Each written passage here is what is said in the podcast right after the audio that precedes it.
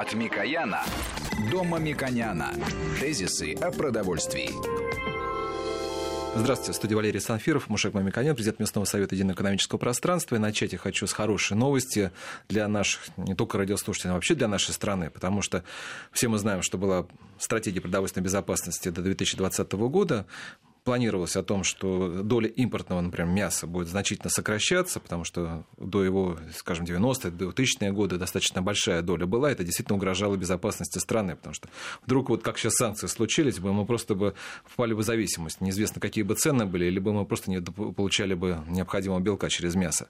Так вот, эта проблема сейчас, вот, согласно последним документам, решена гораздо быстрее, чем 2020 год. То есть сейчас мы уже абсолютно, в это, насколько понимаем, Шаклович, абсолютно безопасен наш рынок от любых санкций, да? Да, более чем э, безопасно, и я хочу э, фактическими данными э, сказать коротко. Это очень легко запомнить. Россия э, планировала иметь импорта не более 15%. Это описано в доктрине продовольственной безопасности. Ну, по разным э, важнейшим продовольственным э, продуктам это было или 10%, или 15%, но около 15% по мясной группе мы должны позволь, позволили бы себе импорт в долгосрочной перспективе. Эта задача стояла до 2020 года. Но уже в 2015 году доля импорта на российском рынке составила менее чем 10%.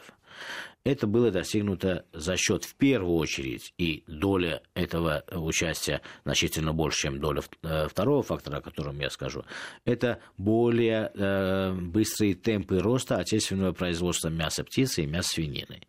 Естественно, мы в 2015 году, вот первые свежие данные вышли, произвели 9 запятая 150 э, тысяч тонн собственной продукции, то есть 9 миллионов 150 тысяч тонн э, собственной продукции. Это э, колоссальная цифра.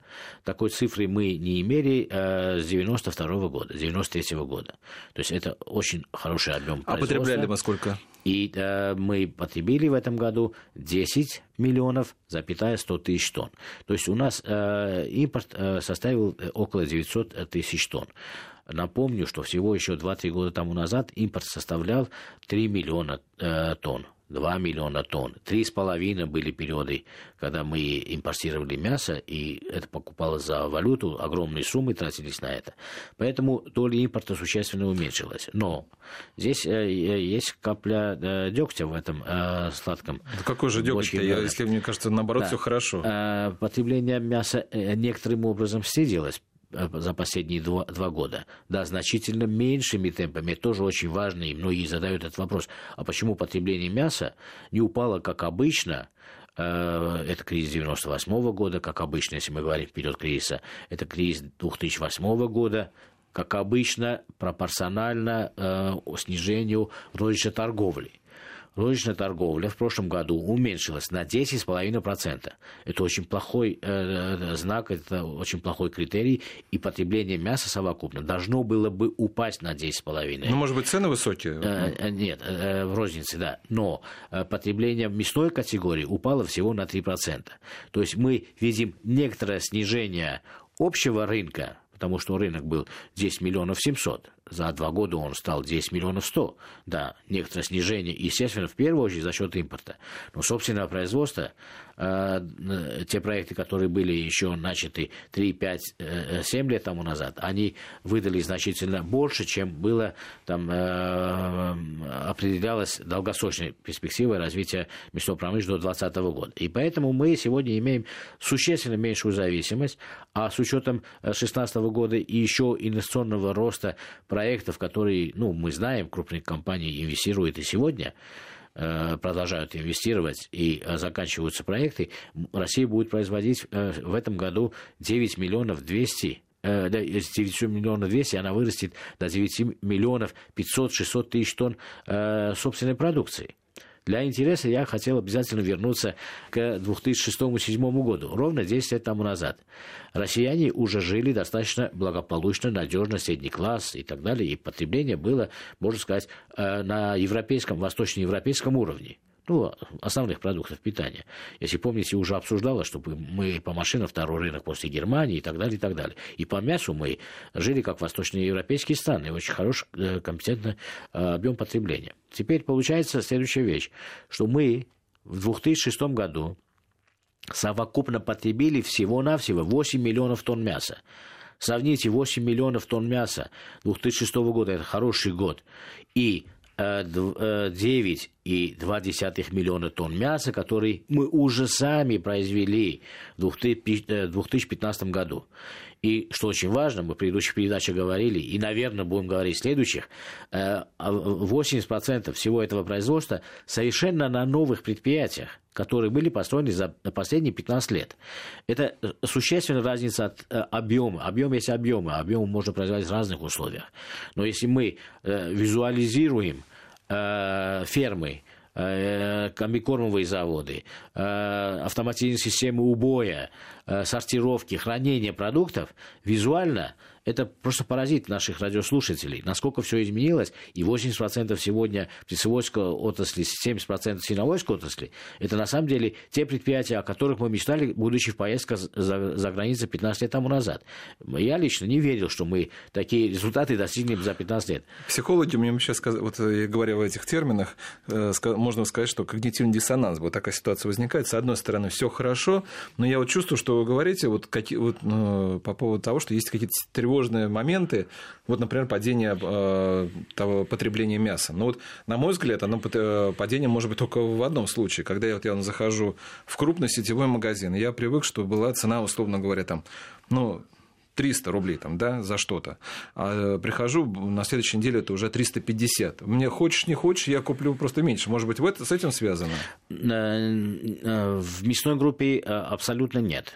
Я скажу почему, потому что э, звучит странно, но последние пять лет цена мяса птицы, это 50% рынка, не догнала инфляцию. Оптовая цена, сначала мы скажем об оптовой, а потом по рознице цене. Оптовая цена мяса птицы э, за год, январь, январь, уменьшилась около 10%, больше, чем 10%. Я просто осторожно скажу, около 10%.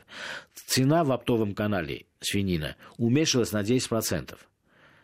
То есть э, сама цена э, мяса уменьшилась. Теперь розничные э, издержки выросли, да, выросли, инфляция есть в целом, выросла есть. Но давайте возьмем то, что можно сравнить. Ну, например, всегда сравнивают там бутылка водки, там буханка хлеба и так далее. Давайте сравним тушка бройлера. Вот тушка бройлера сегодня в магазине в любой стране, если мы сравним пропорции доходов населения, маленькие доходы, большие доходы, в России будем считать, что они существенно уменьшились, доходы населения, и стоимость единицы бройлера, ну или там мяса птицы разделанной, это э, существенно будет в пользу Российской Федерации наши потребители имеют доступ к самому дешевому источнику э, белка и через яйцо, и через мясо птицы. Вот вы сейчас сказали про бройлера, но вот как раз вот я вот сапонировать вам хочу, потому что мы, кстати, об этом тоже неоднократно говорили. Если мы заходим в наш магазин, когда вот вижу ассортимент, такое ощущение, что ну вот просто тебе дают ну, вот минимум того, что ты можешь взять. Ну вот а, одного типа курица, одного типа, не знаю, там два-три типа разделки какие-то. Когда заходишь французский, любой европейский магазин, ты видишь желтый цыпленок, маленький цыпленок, средний цыпленок, цыпленок такой-то. То есть там выбор огромнейший. А у нас как будто при коммунизме. Вот, э, хоть вроде бы и много, но при этом ассортимент достаточно скудный. Да, э, на самом деле это был выстрел, э, выстрел на взлете, потому что, если говорить о птицеводской отрасли, я знаю очень много проектов, которые должны, и они так, так выйдут на рынок, которые будут как раз делать диверсификацию внутри бройлерного производства. Я знаю проекты, и к концу этого года мы увидим, когда, э, вот как на Западе очень часто, крупная птица, филе более крупное, более красивое, крыло более крупное, если вы его там запечь, будет очень э, красивый вид. И, в принципе, для индустриальной переработки это выгодно, да, то есть у нас птица пока средняя, она стандартная, и она э, должна частично уйти в крупную птицу, это удобно и для э, части потребителей, и для э, ресторанного э, бизнеса общественного питания, и для кулинарной обработки дома. А часть должна уменьшиться. Вот, например, делают э, табака из больше, более э, мелкой птицы или там э, запекают более мелкую птицу. А что касается света продукта, на самом деле здесь просто от корма. Если в корм добавить на последние недели там немножко кукурузы, цвет будет желтого цвета. Это уже маркетинговые подробности компаний. Мы сначала скажем о государственной политике и государственной стратегии, потому что важно обеспечить доступ к белковым продуктам а уже произвольная программа. Ну, а, это я согласен, да, а, давайте, а, хорошо, а да. совсем маленький э, желтый цыпленок, вообще это показательное выступление, потому что, в принципе, покупателей на это может оказаться значительно меньше. И когда мы говорим, что на Западе мы видим то, э, другое, третье, пятое, это хорошо, но если мы смотрим на объемы продаж, на каких-то рынках это вообще не продается, присутствует, но не продается. На каких-то это продается, на каких-то это просто кулинарная традиция, а на каких-то, ну, мы э, увидим, э, занесем э, к нам этот способ или этот вид разделки, или этот тип э, птицы желтого цвета, а наши не будут воспринимать, потому что скажут, это слишком жирно. Я бы очень желтую не купил, потому что с точки зрения профессиональной, ну, она просто откормлена э, пшеницей, и все, она получается, ну, желтого цвета. А если э, у меня ассоциации с жиром, то тем более я бы не купил. Мне лучше мясо купить, чем жир купить. Поэтому это все э, Но вот зависит. Согласен, вот этим э, деталям мы еще по поводу какого цвета вернемся. Но вот с точки зрения тогда государства, государственное, если вы говорите, вот опять же, вот возвращаясь к тому, что объемы у нас растут, причем хорошо растут, и импорт мы заместили, но вот я вот уже вижу, что как 2-3 года назад, когда были тоже кризисные явления, появляется сообщение, что одно хозяйство испытывает, а, малое хозяйство проблема, что уже думают забивать, не забивать, потому что невозможно продать товар по себестоимости. Да и крупные компании тоже начинают испытывать. А с учетом того, что желание, вот все видят, что это достаточно успешные проекты, э, которые поддерживаются государством, государством. И государство сейчас э, сказало о том, что оно и в дальнейшем, и в этом году, и в следующем по-прежнему будет поддерживать производителей крупных, мелких, средних, как раз на расчеты увеличения производства. Но если у нас не увеличивается потребление, то, конечно, э, проблема-то возникает. Да. В моем ответе будет дуализм, э, поэтому я хотел бы четко разделить. С одной стороны, правительство и государство в целом за последние 15 лет, начиная с национальных проектов 2003 года, сделало ну, ну, очень большую работу. Я не хочу там, слишком много да, таких э, веских аргументов приносить, но достаточно сказать об объемах, о э, э, типе компаний, которые были построены при содействии государственной поддержки. Государство помогало и морально, и этически, поощряло, высшее руководство встречалось с аграрниками, слушало, не всегда э, э, прислушивалось, но слушало. И я считаю, что технические, э, финансовые, экономические вопросы отрасли решались очень быстро, очень компетентно, очень хорошо. И результат ну, просто очевиден и внутри видно, и эксперты, с которыми мы встречались на международных форумах, они, ну, никто не может отрицать, что Россия в этом продвинулась существенно. Но Наше же государство вот последний период проявляет инертность в изменении этой структуры. Может быть, на самом деле тяжело, потому что если это все дает такой отличный результат, почему дальше не использовать тот же механизм? Какой механизм? Дать субсидированные кредиты для того, чтобы производители инвестировали, а инвестируют наши производители э, в проекты технико-технологические такие же, как и в мире, то есть мы можем хорошо тиражировать то, что уже сделано, да, и это происходит в России, и почему эту политику не продолжить. Но здесь слово аналитиков, которые могут предсказать, что будет с рынком в будущем, пока еще не выходит на э, важные э, ключевые э, роли и не доходит до слуха тех э, руководителей, ну, в правительстве, в Министерстве финансов, которые должны рискнуть и сказать, давайте мы что-то поменяем. Потому что э, вот в прошлом году там э, проекты, да, денег не хватает, давайте меньше, да, или там более экономные и так далее, и так далее. Но это, да, э, механическое уменьшение затрат. Вопрос не в том, что... Вопрос даже не в количестве средств, которые идут на сельское хозяйство, а в структуре его использования. Вот то, что совершенно очевидно.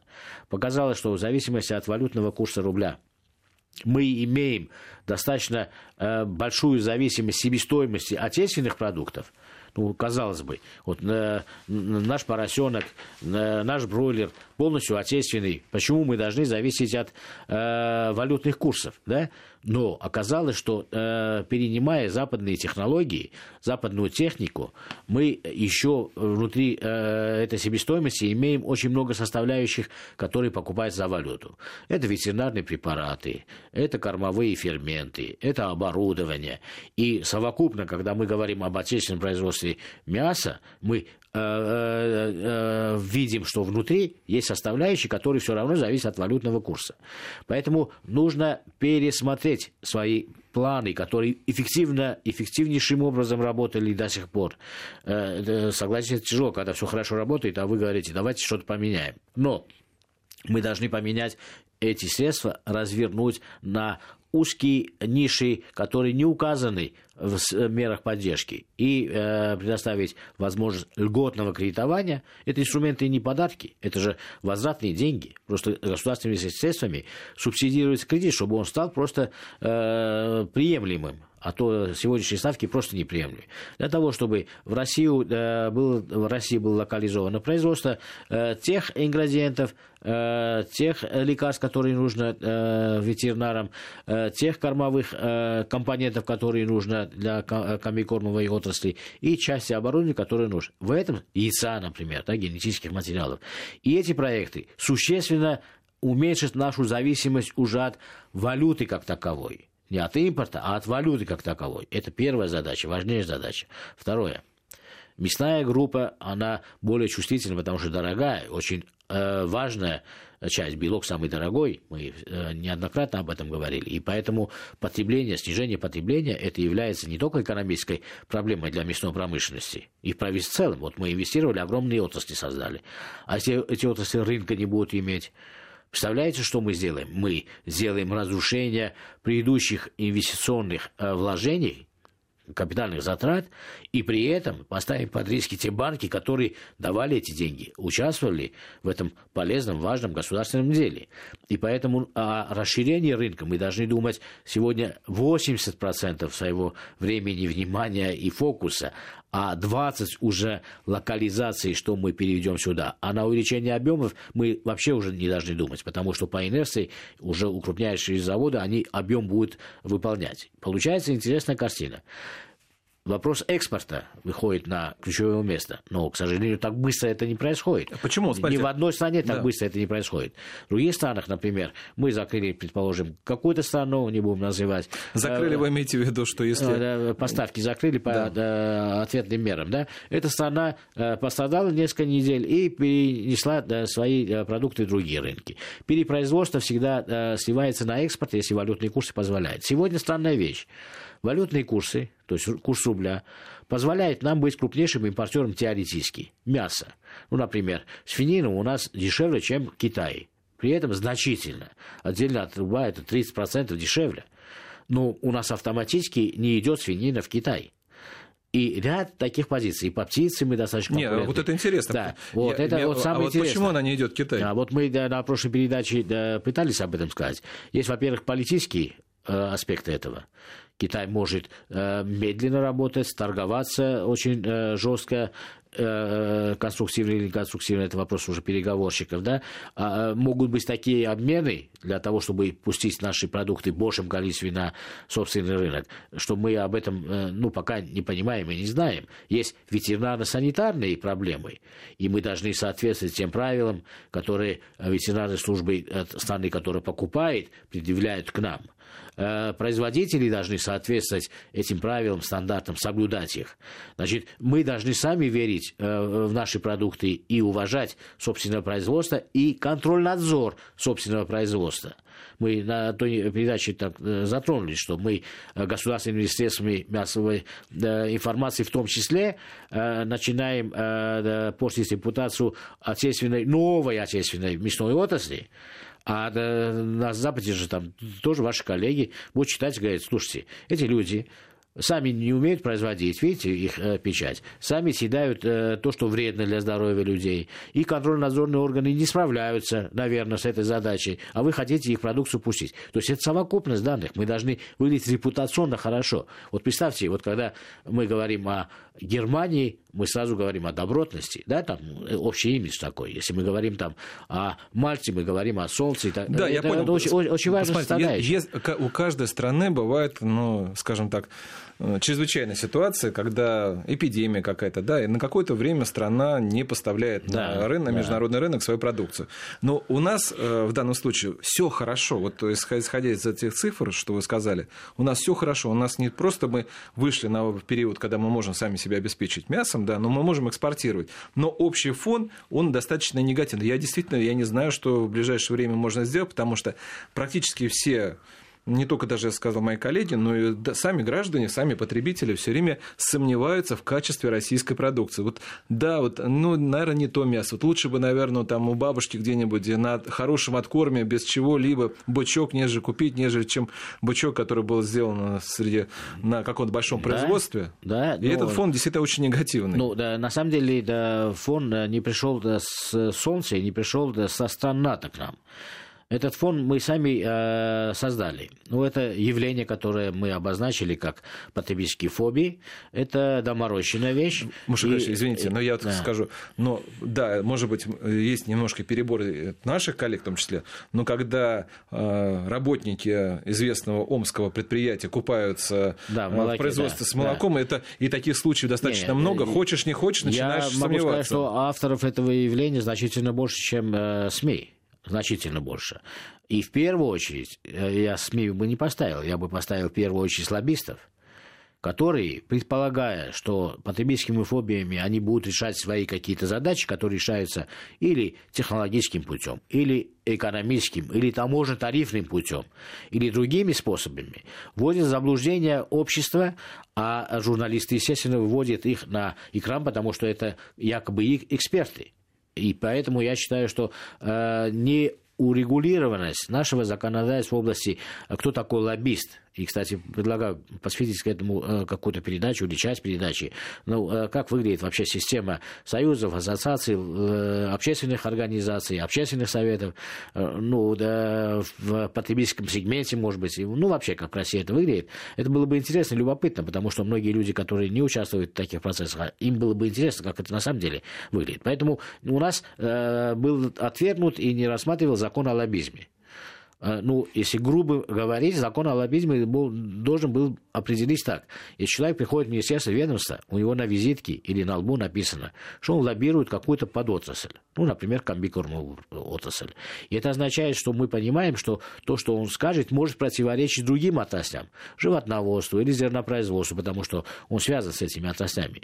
И мы, не имея этого закона, практически всех экспертов округляем, они все якобы эксперты. И получается, он лоббируя какие-то интересы, интересы, ну, яркими примерами, которые стали ну, э, государственной линией, является дискредитация сухого молока. Так? Ну, конечно, там да, многие будут сейчас уверены, что это очень плохо и так далее, но это антинаучная ну, глупость на самом деле. Да? И ряд таких мы сегодня не, не хотим обратно уходить в, в эти вещи, потому что э, даже неловко каждый раз обсуждать э, ну, да, антинаучную логику. К этому относится и пальмовое масло, все уверены, что от этого плохо, но немцы потребляют его в 4 раза больше. Мир совокупно 50 э, и более процентов употребляет палмаз. Я противник этого, но мы должны честно сказать, почему мы противники. По экономическим это вы скажете, Это вы скажете после выпуска новостей. Тезисы о продовольствии.